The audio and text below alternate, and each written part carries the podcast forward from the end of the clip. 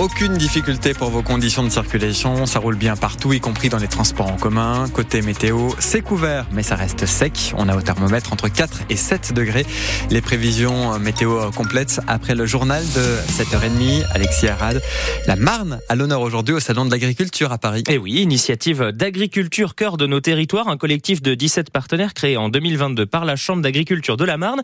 L'occasion en or, ni une ni deux. France Bleu Champagne-Ardenne est allée à la porte de Versailles pour rencontrer nos producteurs et éleveurs. En direct donc du Salon de l'Agriculture, nous retrouvons notre reporter Philippe Père. Bonjour Philippe.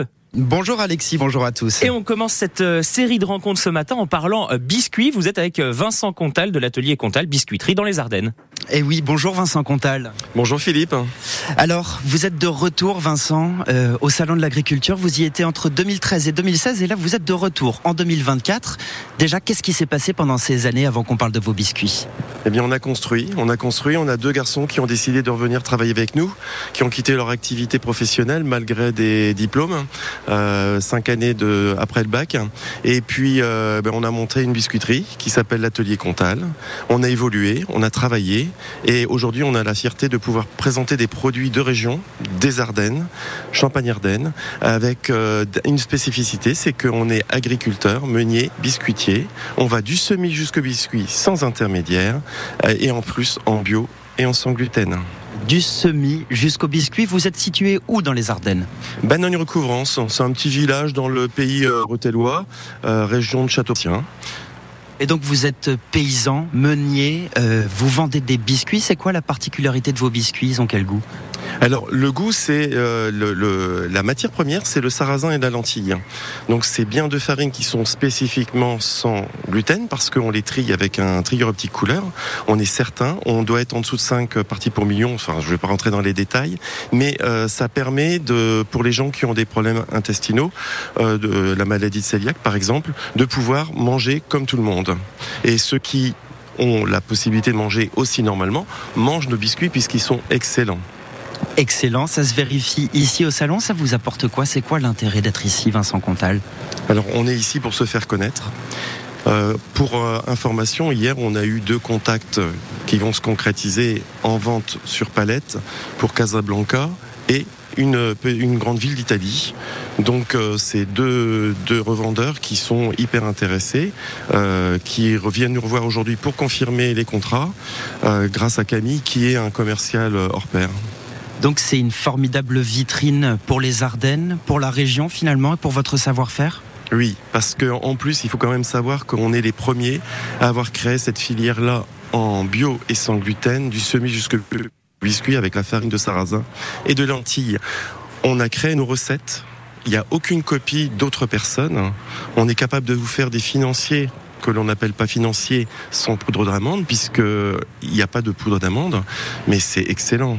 On prend ça avec une petite tasse de thé et là on voit le public euh, parisien et d'autres régions euh, euh, par les saveurs. Eh ben, il n'y a plus qu'à goûter. Merci beaucoup, Vincent Contal de l'atelier Contal. On a faim maintenant. Ouais, on a faim maintenant. Vous nous en mettez deux, trois de côté, euh, Philippe, j'espère. Je vous en mets deux, trois de côté, promis. Ça se passe sur atelier-contal.fr hein, pour les gourmands. Exactement. Merci, Philippe. Et on va se retrouver tout à l'heure dans le journal de 8 heures. La télévision italienne en tournage dans le nord des Ardennes. Elle a posé ses caméras à Rimogne pour parler de ces mines d'ardoise. Des mines qui ont accueilli un bon nombre de mineurs italiens et qui y ont laissé des traces, des graffitis découverts il y a quelques années lors d'une expédition de plongée puisque les galeries sont désormais en grande partie sous l'eau. Alors toute la mine dans son ensemble appartient à l'histoire. Ces galeries immergées et émergées, elles racontent plusieurs siècles d'exploitation. Des galeries que Vincent Ancio connaît bien, qu'il a arpenté de nombreuses fois en tant que membre d'une association d'histoire locale. Il y a le côté mystérieux de, de, la mine et en même temps, il y a les traces de travail qui sont laissées par, euh, par les anciens.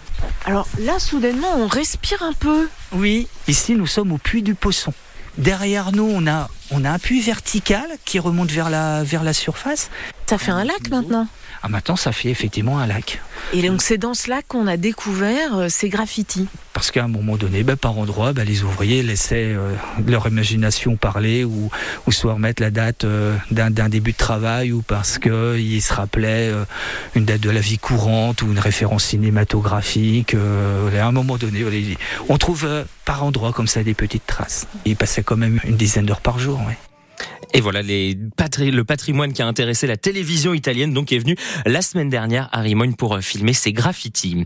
De la pluie et des rivières qui débordent dans le sud de la Marne, une vingtaine d'interventions de pompage de la part des pompiers euh, hier et cette nuit dans le secteur de Montmirail et Cézanne. Le Grand et le Petit Morin notamment ont gonflé, si bien euh, qu'en aval, la Seine-et-Marne a elle été placée en vigilance orange crue. Et puis du foot ce soir avec la suite de la Coupe de France, premier quart de finale affiche entre deux clubs de Ligue 1 l'Olympique lyonnais reçoit Strasbourg. C'est à 20h45.